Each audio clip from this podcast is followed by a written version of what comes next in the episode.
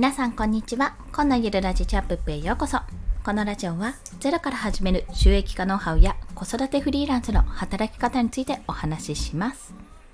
はい。ということで本日のお話は月5万円稼ぐためにする3つの行動についてお話をします。まあ、こちらはですね、今現在私がフリーランスというか自分で、まあ、クライアントワークを始めてですね、大体これぐらい稼ぐため月5万円ぐらいが稼げるようになったのでこれはじゃあ何をしたかっていうところについてお話をします。お話をします。なので副業したい、まあ、今副業しているって方もそうですしもしくはこれからフリーランスになってみたいけどぶっちゃけどんな感じなのかってそのいきなり10万とか20万とか稼げるのかっていうふうに考えている方におすすめの内容となっております。早速もう結論からお話ししてしまうと結論はですねクラウドソーシングでゴリゴリ応募するってことです。もうゼロから始めるならもう案件をとにかく受注するってこと。で、まあ、例えばですけど月5万円ってなると1000円の案件だったら50件。で、5000円の案件だったら10件。で、5万円の案件だったら1件っていうような計算ですよね。で、まあ、大体ね、これ目安としてなんですけども、まあ私がこちらと見てる限りだと、Kindle の表紙デザインっていうのは大体平均は5000円です。まあピンキリですけど、2000円のものから3万円ぐらいのものももちろんあるんですが、まあ、大体5000円ぐらいが妥当かなっていうところです。で、あと、SNS のアイコンのデザインとかは3000円ぐらい。まあ、1000円の人とかいますからね、ここならで。あとは、ヘッダーですね、ツイッターのヘッダー作成だと5000円。まあ、アイキャッチ作成とかでもそれぐらいかな。で、図解がね、図解も私ちょっとこれもピンキリなんですけども、大体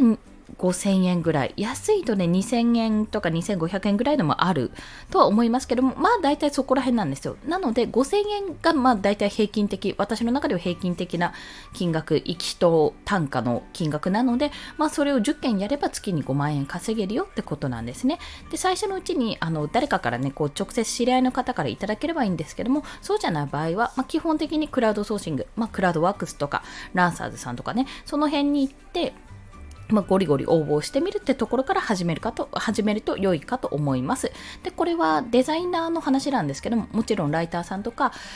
あの、それこそタスクをやる方ですね、オンライン秘書とか目指してる方も、私も一番最初オンライン秘書として、まあ、数件やらして、もう本当に数百円ですね、1件数百円の、えっ、ー、と、アンカー、あ、アンカーじゃなくて、えっ、ー、と、案件、アンカーじゃね、コラコラですね、案件をやらせていただいたんですけども、まあそんな感じタスクとかでもありますので、そういう形でゴリゴリとやれば月に5万円稼げます。っていうのが、いや、会社員と変わんないじゃん。っていう話になりますよね。まあ、というか、アルバイトと一緒じゃん。これ家でやってるか外に出てるかの違いじゃんって思われるかと思います。そうです。まあ、結論っていうふうに言いましたけども、ここがゴールではありません。はい。盛大な、盛大な前振りっていうところでございます。で、まあ、そのためにじゃあ何をするかってことですね。これじゃあ、要は月5万円、じゃあもしくはフリーランスで稼ぐとしても、月10万、月20万、月30万ってやっても、結局、要はそれが5000円の案件10件が20件になるか40件になるかはたまた100件になるかとかそういった違いじゃないかってなると、まあ、疲弊しますし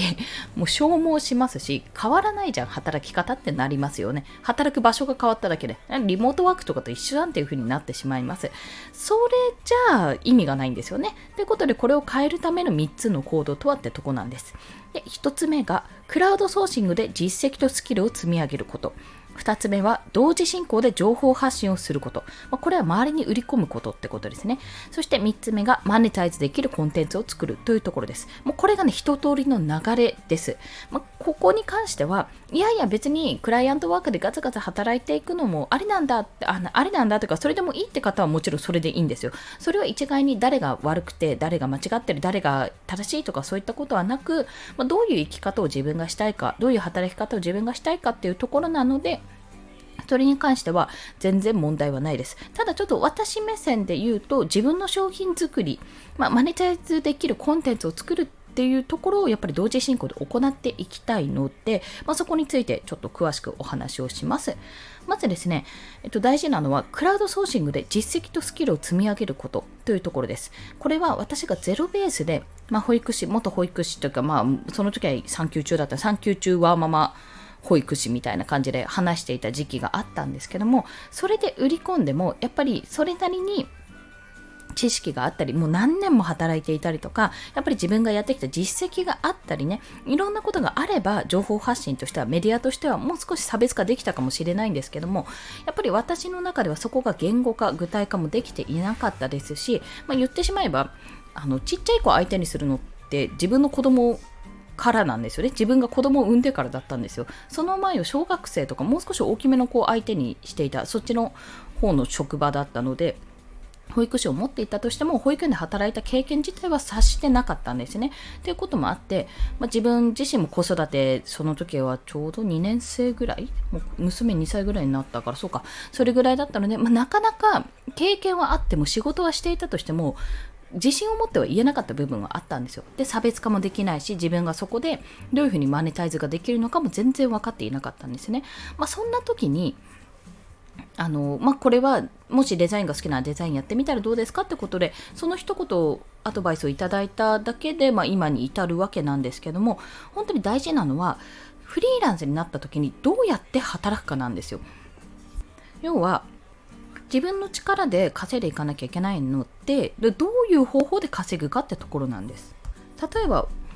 ウェブでのお仕事ですね、そのライターとかデザイナーとか、それこそプログラマーとか、システムエンジニア、何でもいいです。その辺、動画編集とかいろいろあるんですけども、そういったことで稼ぐのであれば、やっぱりそちらのスキルを磨かないといけないですよね。で、スキルを磨いて発注を、あの受注をするか、受注を受けるためには、やっぱりそれなりの実績も必要になると。まあ、それは自分の実力がどの程度のものかっていうところもそうですし実績をつけることでどういうものかその仕事の内容仕事とか業界の内容がよくわかるようになるのでそれは絶対必須なんですね。なのでまず本当にゼロベースで何か始めるのであれば自分のスキルでやれる範囲でですねクラウドソーシングで実績とスキルを積み上げるってことがまず第一です。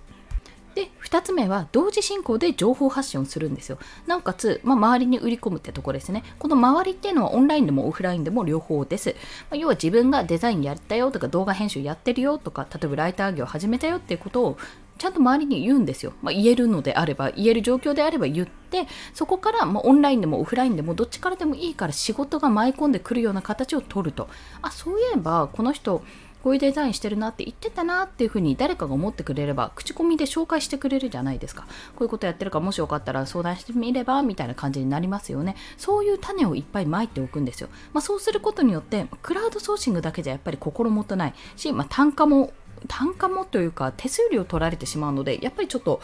あれなんですよね。まあいいんですよ。すごくある程度一定の信頼がおけるからいいんですけども、やっぱそこで抜かれてしまうのはちょっと辛いところがあるので、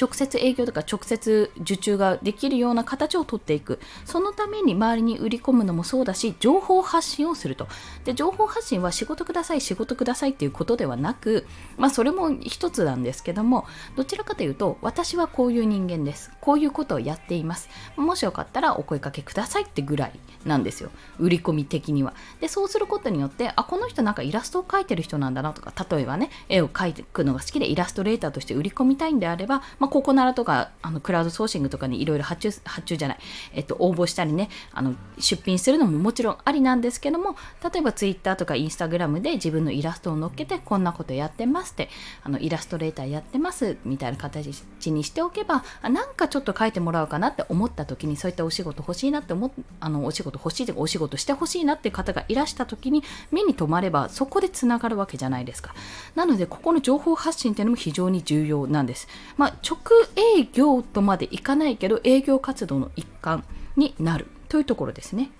でこれはただ仕事を取るためだけに情報発信をするわけではないんです。それが3つ目におはにつながるのでそちらをお話ししますね。で最後はマネタイズできるコンテンツを作るってことです。まあこれがいわゆる自分の商品というもの。ブログでもいいですしそれこそ教材とかでもいいですしもう何でもいいんですよ。例えば YouTube の動画でもいいわけですよ。動画を YouTube のチャンネルを作って、まあ、そこに広告がね、貼れるぐらいまでに頑張って伸ばしてね、あとはアフィリエイトリンクを貼れんのかな？あれ微妙なとこなんですよね。まあでもそうやって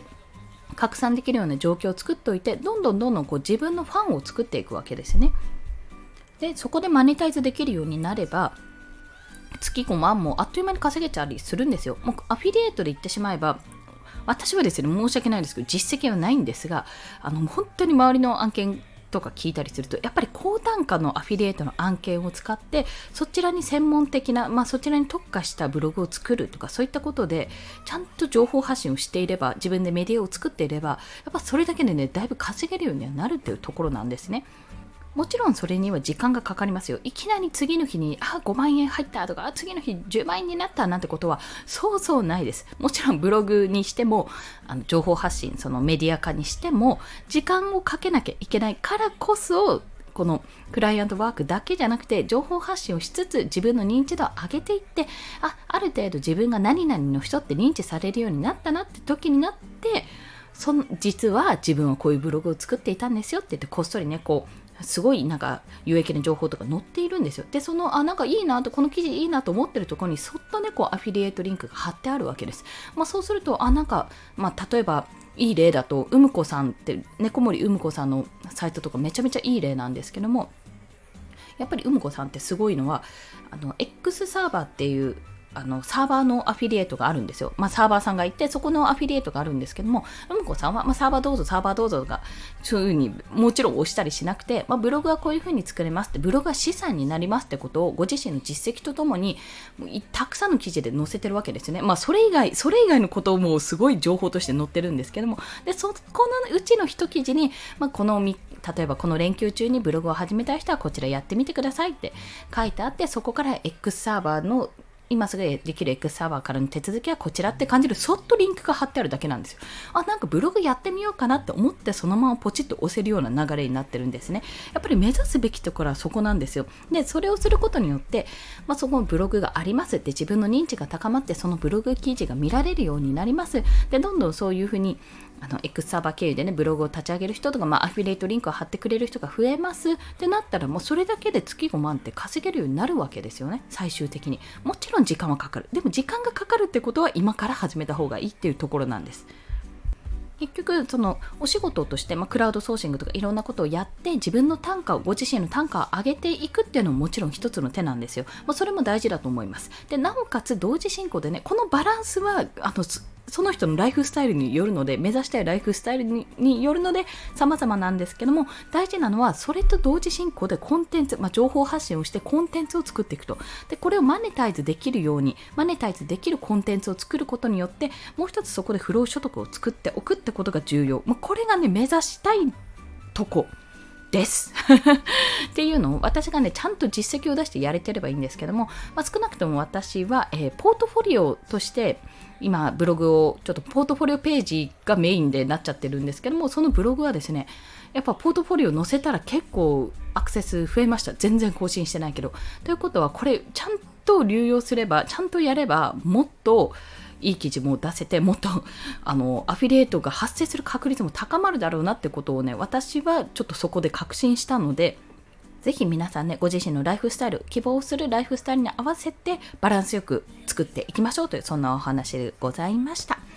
はい。ということで本日の合わせて聞きたいは、まあ、実際にですね、私が月5万円を稼ぐために、まあ、売り込んだ方法、まあ、売り込んだっていうほどでもないんですけども、まこういうやり方もあるよという方法を、えそれこそブログで書いております。デザイナー歴0年 ,0 年で Kindle 表紙デザインを受注した方法ということですね。これは直営業というより、まあ、オンラインサロン経由、コミュニティ経由で受注できたというお話になっておりますので、もしよろしければご覧ください。それでは今日もお聴きくださりありがとうございました。この放送いいねって思われた方、ハートボタンもしくはレビューなど書いていただけると嬉しいです。また、スタンド FM では1日3放送しております。フォローしていただけると通知が朝昼晩と飛びますので、もしよろしければフォローもお願いいたします。まあ、そんな感じで私、現在自分の商品作りというものにを最終的にね、最終、今の段階の最終目標としては作れるように、さあどうやって組み立てていくかっていうところを、もう一回検討中ですので、皆さんも、もしね、ちょっと、ああ、なんかどうやって稼いだらいいんだろう、副業ってどうしたらいいんだろうってちょっと悩まれてる方がいたら、いろんなパターンはあるけども、もし同時進行でコンテンツが作れるようだったら、これは時間がかかるものなので、できるだけ先行先行者優勢ですね。まあ、先に先にやっておくことが大事ですよということでございました。そんな感じで今日もコツコツ頑張っていきましょう。コンでした。ではまた。